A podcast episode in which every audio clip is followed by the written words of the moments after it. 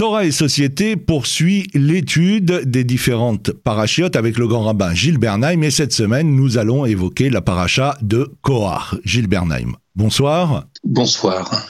Moïse et son frère Aaron, pourtant désignés par Dieu pour occuper respectivement leurs fonctions de guide spirituel et de grand prêtre, sont accusés par l'un de leurs cousins, Kohar, de vouloir usurper le pouvoir. Ce cousin de deux frères rassembla euh, autour de lui toute une assemblée de 250 membres qui espéraient chacun devenir grand prêtre à la place d'Aaron. Et Kohar, qui est extrêmement ambitieux, se voyait ni plus ni moins roi d'Israël, mais son orgueil finira par le perdre, lui et tous les siens. Voilà pour, euh, je dirais, le résumé de cette paracha. Alors se pose euh, ici une première question à laquelle Israël n'est pas habitué jusqu'à présent.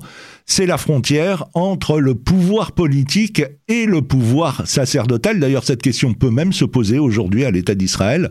Et euh, force est de constater que Kohar, assisté de Datan et Aviran, pose de vraies interrogations à Moïse avec l'exemple de la mezouza ou l'exemple du talit.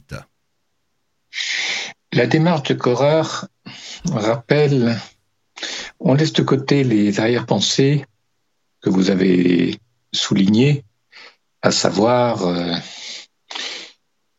pourquoi pas moi, en fait c'est parce que je veux être le roi d'Israël, etc. Soit. Mais elle a quelque chose de... Elle rappelle beaucoup les problèmes de la démocratie moderne. Autrement dit, euh, toi Moïse, tu n'as été élu par personne. Toi Aaron, tu n'as été choisi par personne sinon par la toute-puissance du divin ou par l'histoire d'Israël. De fait, euh, il n'y a pas de raison que le pouvoir, euh, vous le gardiez éternellement. Sans parallèle stupide avec la réalité d'Israël aujourd'hui, vous accaparez le pouvoir, vous n'êtes pas capable de nous protéger. C'est ce que Korah, euh, parce que Korah, il intervient juste après l'épisode des explorateurs. Mhm. L'épisode des explorateurs, c'est quoi? C'est la peur panique, puisque les explorateurs ont, nous l'avions rappelé la semaine dernière, les explorateurs ont délivré leur, euh, leurs informations directement à Israël sans passer par Moïse et Aaron. Le peuple a paniqué à l'idée d'avoir affronté des géants qui les écraseraient comme des mouches. Ils ont paniqué. Et cette panique a désorganisé complètement et le, clan, le camp d'Israël les tribus, les familles et l'histoire du peuple d'Israël à cette époque. Donc, euh, et, ensuite, il y a eu châtiment divin. La génération des explorateurs n'entre pas en terre d'Israël. Un renouvellement des générations qui va s'opérer. Donc, euh, vous savez, quand il y a un moment de panique, quand un peuple a peur, quand il est désorganisé, c'est souvent le moment où surgissent les démagogues. Ceux qui disent, euh, vous allez arrêter d'avoir peur, moi, je serai votre protecteur. Vous allez voir. Le Midrash rappelle qu'il était très riche, il était sorti d'Égypte avec des mules remplies de richesses de l'Égypte, de l'or, de l'argent, des bijoux. Et donc, il a de quoi payer, je dirais, une armée. On appellerait ça aujourd'hui des missionnaires, des mercenaires. Des, pardon, des mercenaires. Donc, euh, avec des mercenaires, oui, c'est des hommes qui sont faits pour faire la guerre. Par contre, Israël n'est pas nécessairement préparé à faire la guerre, sauf quand la protection divine le protège.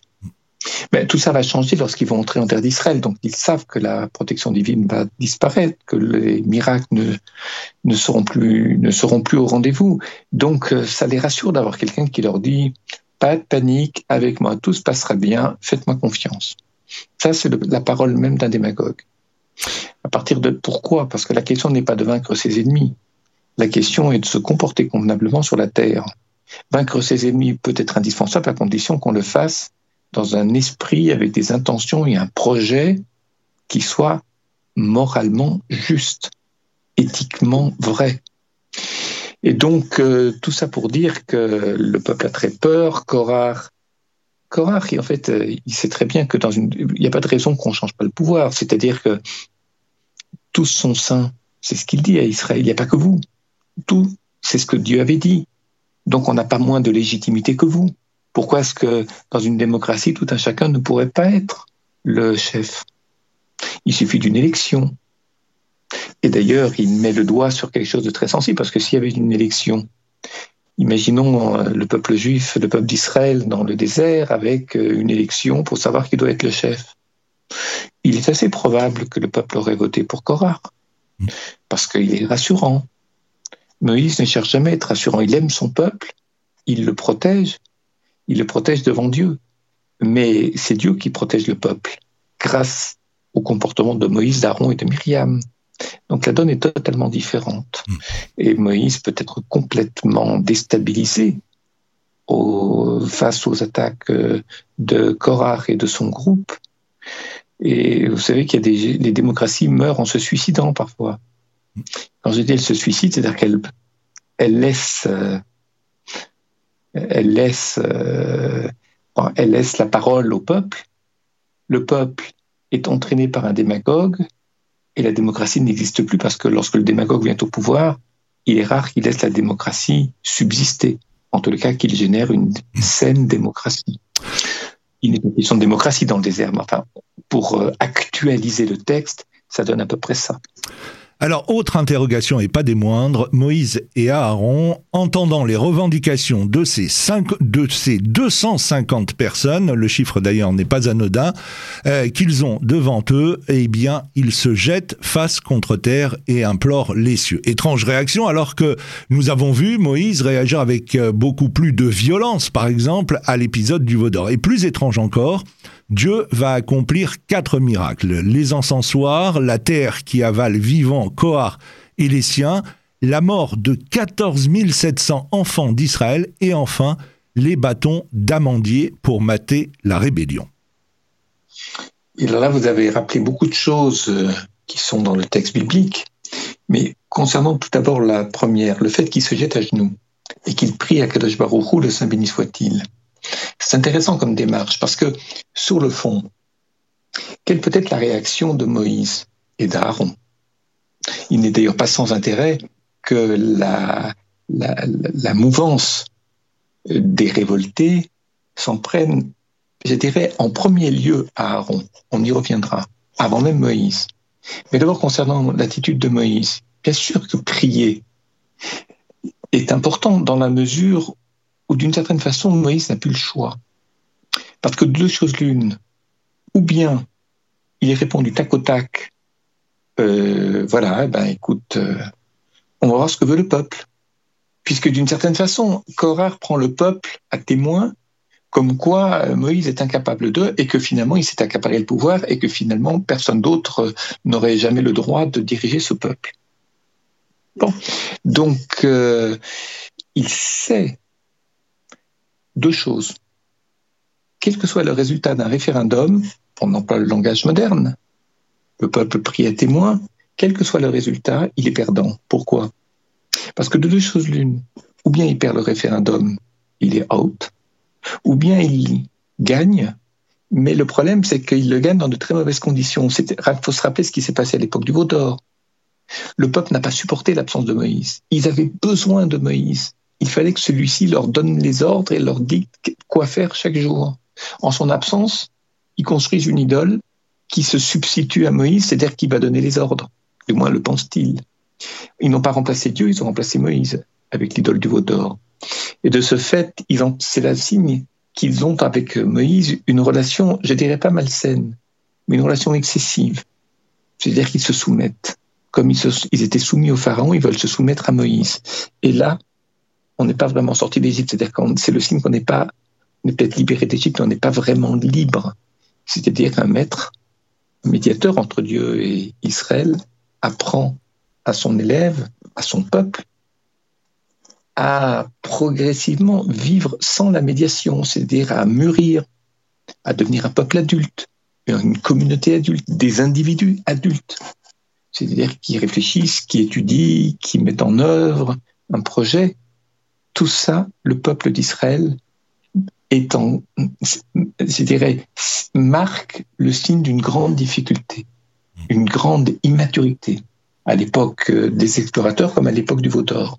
Et Moïse craint beaucoup que cela se renouvelle avec Korah, à savoir que le peuple va voter pour lui, pour lui demander en quelque sorte d'être un chef de guerre qui fait des choses miraculeuses et est capable de faire euh, ce qu'il n'avait jusque-là peut-être pas su faire clairement ou pas su faire du tout. Donc, trop de confiance ou plus confiance conduisent à une très mauvaise relation, conduisent Israël à entretenir avec Moïse une relation, je dirais, faussée, qui n'est pas juste. Et donc, euh, Moïse est, je sais pas qu'il est paniqué, mais il demande à Kadosh Baruch il demande au Saint béni soit-il de l'aider, de l'aider à ne pas devenir ce qu'il lui-même ne veut pas être, c'est-à-dire une idole, une toute-puissance aux yeux d'Israël. Et c'est pour ça qu'il prie, il prie, il prie, c'est la seule solution pour le dire euh, simplement. Gilles Bernheim, cette controverse entre Moïse et Kohar, euh, qui rappellera d'ailleurs les querelles peut-être entre Hillel et Shammai, est symptomatique du judaïsme. Les sages de la Torah nous disent que chaque controverse qui se fait L'Echem Shamaïm, de manière pieuse et désintéressée, a pour finalité de continuer à exister. Et Rabbi Moshe Cordovero écrit Dieu lui-même n'est-il pas à la base de l'existence de tous les êtres humains? N'insuffle-t-il pas la vie à chaque instant? S'il cessait de le faire, ne serait-ce qu'un instant, que resterait-il de l'humanité? Et pourtant, ces créatures utilisent souvent cette vie que Dieu leur a prodiguée pour se rebeller et injurier leur créateur. Et en conclusion, Moshe Cordovero enseigne qu'il nous incombe aussi à nous, êtres humains, de tendre vers cette perfection. Nous devons continuer à nous efforcer de faire du bien, même si l'autre peut l'utiliser ensuite de manière méchante à notre égard. Oui, l'enseignement de Rabbi Moshe Cordovero est à la fois très profond, très juste, je dirais aussi très subtil. Et je dirais qu'il est beaucoup plus subtil que ne l'est Korah. Je reprends l'exemple donné tout à l'heure euh, du suicide des démocraties. Au nom de la démocratie, tout un chacun peut se présenter. Et donc peuvent se présenter des partis ou des hommes qui, arrivés au pouvoir, vont supprimer la démocratie. C'est un vrai problème. Ça s'est posé dans des pays euh, que nous connaissons, même dans des périodes récentes, et surtout à des périodes récentes, où euh, l'élection libre a conduit des partis qui ne veulent plus d'élection ensuite, ou qui ne les rendent plus possibles. Et de ce fait, euh, il y a eu à ce moment-là, je dirais, une perte d'éthique c'est-à-dire que sont venus au pouvoir des militaires ou autre chose, c'est-à-dire des gens qui rétablissent l'ordre, où il n'y a plus non plus de démocratie, ils rétablissent l'ordre, mais un ordre très dur pour chasser ceux qui voulaient supprimer la démocratie idéologiquement. Les militaires ne le font pas de manière idéologique, ils le font de manière pragmatique. Je pense au coup d'État militaire lorsque des partis euh, euh, idéologiquement divers euh, euh, savent qu'il il est pour eux fondamental qu'il n'y ait plus d'élection parce que la vérité est dans leurs paroles ou dans leur comportement et donc nulle toute personne ou tout parti qui serait différent ou qui se comporterait de manière différente ou qui parlerait de manière différente est illégitime. Serait une sorte de je dirais une sorte de, de, de, euh, une parole qui atteint le qui touche qui, touche qui atteint le sacré pardon de mes hésitations qui atteint le sacré c'est-à-dire qui désanctifie qui qui ne permet plus au sacré de subsister que ce soit Dieu la parole divine etc bon euh, le je ne sais pas quoi penser. Le, le propos de Rabbi Moshe Cordovero est profond juste et subtil, disais-je. Mais euh, finalement, Moshe Rabbeinu et Aaron fonctionnent très bien. C'est-à-dire que ils, ils ne prennent aucune décision par eux-mêmes. Ils vont demander à Akadosh Baruch de les aider. C'est-à-dire qu'ils refusent de parler. Prier, ce n'est pas parler. Mhm. Prier, c'est montrer ses manques ses insuffisances, ses, je dirais aussi ses, ses souffrances. Vous savez, lorsqu'on prie, on se présente tel qu'on est, y compris lorsqu'on n'est pas puissant ou qu'on ne sait pas comment résoudre un problème. On, n'a pas peur, on ne le cache pas, on n'a pas peur de l'exprimer. C'est aussi cela hmm. que de prier devant Dieu lorsqu'on est Moïse ou Aaron. Donc il se révèle euh, fragile, ils se révèlent dans leur euh, profonde précarité. Et Akadosh qui aime son peuple et qui aime Moshe Rabbeinu et Aaron, va prendre euh, cette honnêteté, cette, capacité à être, à se montrer tels qu'ils sont, alors que Korach, lui, il cache euh, beaucoup de choses. Derrière le fier à bras, ben, il va soutenir Moshe Aaron et il va les aider de la manière que vous avez décrite tout à l'heure avec ces histoires de casseroles euh, dans lesquelles on fait brûler des encens, et puis le bâton fleuri, et puis la terre qui s'ouvre. Étrange, ah, étonnant, mais très parlant.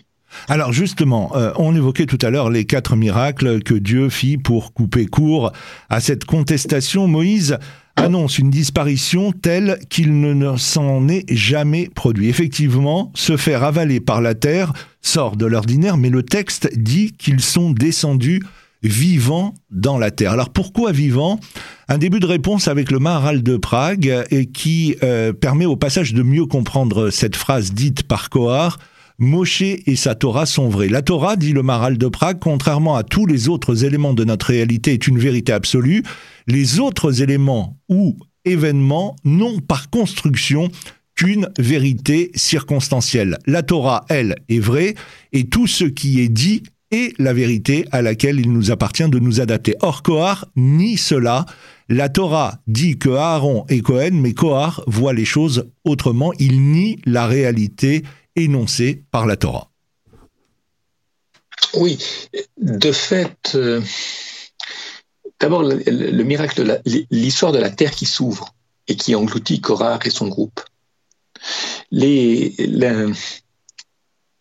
crois qu'il y a je crois qu'il y a là un contraste qui est valorisé par le texte entre l'idée que Moshe Rabbeinu et Aaron, donc Moïse et Aaron, se font de la terre d'Israël et l'idée que Korah se fait de la terre d'Israël. L'idée que Korah se fait de la terre d'Israël est une idée de, je dirais, d'une terre qui est là pour valoriser la force pour valoriser l'efficacité Serait-ce par la violence, par l'idée de toute puissance. Cette idée de force, cette idée de puissance, idée qui fait que les gens qui vont conquérir la terre, imaginons Korah et son groupe et ses mercenaires, euh, cette idée-là, elle est battue en brèche par le châtiment que Dieu réserve à Korah et son groupe la terre s'ouvre. Une terre qui se fissure, une terre qui se fracture. Et là, je reprends des enseignements de Rabbi Moshe Cordovero dans un autre livre, dans le Tomer de Mora. Euh, cette image de la terre qui se fracture suggère ce qui est antithétique à l'image que Korah a de la terre telle que nous l'avons décrite, ou du moins l'usage qu'il veut faire de la terre, ou la manière qui est la sienne de vivre sur la terre d'Israël je dirais, le traitement par Korach de la sainteté de la terre. La sainteté, ce n'est pas le sacré. La sainteté, ce n'est pas la toute-puissance. La sainteté, ce n'est pas la violence accompagnée de l'idée de la toute-puissance chez ceux qui exercent cette violence. La violence est permise en certaines circonstances, mais la toute-puissance de ceux qui la mettent en pratique n'est interdite. C'est ça qui est compliqué à comprendre. Et de fait, euh, la terre qui s'ouvre marque je dirais, une déchirure dans le projet de Korah, ce que j'ai appelé une fracture, ce que Rabbi Moshe Cordovero appelle une sorte de dislocation. Et donc, ils vont être engloutis dans leur propre projet, ou plutôt, ils vont être engloutis dans ce qu'incarne l'image d'une toute-puissance de l'homme sur la terre d'Israël. La terre va les fuir, la terre va être leur, dire, va être leur tombeau elle ne va pas être leur trône, elle ne va pas être le lieu de la toute-puissance, donc là où ils vont exercer la royauté toute puissante, non, ça va être leur tombeau, c'est-à-dire euh, la fin de leur vie. Et on comprend pourquoi le thème, je suis toujours le commentaire de Rabbi Moshe Cordovero, pourquoi le thème de la vie, et je dirais, ce thème-là revient à plusieurs reprises que ce soit dans l'histoire du bâton fleuri, que ce soit dans l'histoire de la fin de vie des gens de Cora, que ce soit dans l'histoire du miracle, que ce soit la vie ou la mort, que ce soit dans le rejet des encens de, de Korar ou que ce soit dans l'acceptation des encens de Aaron de l'autre côté. Euh, dans ces espèces de concours entre Aaron et Korah, c'est l'image de la vie, mais la vie, ce n'est pas la même chose que de vivant. Mm. On peut être vivant, mais pas en vie. Il y a des gens qui sont vivants, mais qui font rien de leur vie. Être en vie, profondément en vie, c'est faire du temps qui s'écoule quelque chose de noble, quelque chose de riche, quelque chose qui se métamorphose, qui rend possible des choses qu'on n'avait pas imaginées. Ce n'est pas exalter au nom d'un passé glorieux une image de la toute-puissance. Problème de Korah.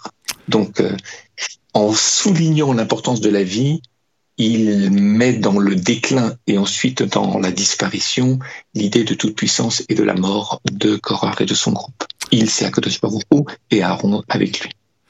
Alors, euh, plusieurs commentateurs euh, de, la Torah disent que Kohar renouvelle envers Moïse le duo et la haine de Caïn envers Abel. Moïse en est conscient, mais il réussit, lui, à bien réagir et à faire la réparation, le tikkun. D'ailleurs, le Zohar fait un calcul simple sur la valeur numérique des noms de Abel, 37, plus Kohar, 308, égale Moshe, 345. Kohar a développé la part de mal qu'il y avait à la fois en Cain et Abel. Cela est résumé dans le premier mot de la baracha, Kohar pris, dans le sens prendre. Alors, sommes-nous, Gilles Bernheim, des personnes qui prenons ou des personnes qui donnons et recevons? La deuxième réponse euh, s'impose. Maintenant, il faut le démontrer. C'est pas parce qu'elle est plus noble qu'elle est, qu'elle est évidente dans le texte. La noblesse existe parfois sans l'évidence du texte. Et de fait, euh, Moshe Rabbeinu, Moïse, lorsqu'il prie, parce que vous avez, je reviens juste en arrière, vous avez mentionné Cain et Abel. La faute d'Abel, que ne renouvelle pas Moïse, et de ne pas s'être adressé à Dieu pour ce qu'il fallait. C'est-à-dire qu'il donne à Dieu comme s'il avait besoin d'être reconnu comme étant le meilleur. Mais de fait, ce qu'il ne demande pas à Dieu, c'est de quelle façon il peut aider son frère, si son frère est en difficulté. Parce que la question, en fait, elle est là. Qu'un n'est pas un élément négatif par essence, c'est un élément négatif par comportement. Mais dans son essence, il sait des choses, il fait des choses avec la nature il est capable de permettre à la nature de produire, et donc euh, produire au sens d'aider les hommes à se nourrir lorsqu'ils ont faim. Mais en se l'accaparant, il ne rend pas service à Abel, mais Abel, lui, qu'est-ce qu'il a apporté à Cain Qu'est-ce qu'il fait dans le chant de Cain tout à coup dans le verset? Pour quelle raison? En fait, euh, il ne parle pas. Il ne fait rien auprès d'Abel il attend quelque chose de ce dernier, mais il n'a rien à proposer en retour. Il n'y a pas d'alliance possible dans ce texte entre Cain et Abel. Ça le met en terrible position en position terrible de fragilité, et Cain en profite pour dire les choses euh, de manière rapide et succincte. Par contre, Moïse, lorsqu'il est dans une telle situation, va prier Dieu. Il va prier Dieu, c'est-à-dire qu'est-ce que je peux donner à ce peuple? Qu'est-ce que je pourrais donner à Korah? Il lui donne, parce que finalement, qu'est-ce qui est donné à Korah? C'est l'épreuve avec les encens. C'est-à-dire que chacun interpelle Dieu. Chacun interpelle Dieu, et là, le Midrash va dire, euh, Aaron s'est présenté en toute humilité devant Dieu, Korah s'est présenté en toute puissance d'orgueil devant Dieu. Tout est dit. Quelqu'un qui est humble s'est donné. Et quand quelqu'un sait donner, il sait aussi recevoir. Ou quand il sait recevoir, il sait donner. Quelqu'un qui vit dans l'orgueil de la toute-puissance ne sait ni donner, mais seulement ne sait pas donner, mais seulement recevoir. Tout ce qui peut servir ses intérêts. C'est effectivement ce qui se passe ici, dans cette épreuve qui va départager Aaron et Korah, ceci pour répondre à la question que vous m'aviez posée. Gilles Bernheim, ainsi s'achève cette émission Torah et Société sur la Paracha Kohar. On se donne rendez-vous bien évidemment la semaine prochaine. Bonsoir. Bonsoir.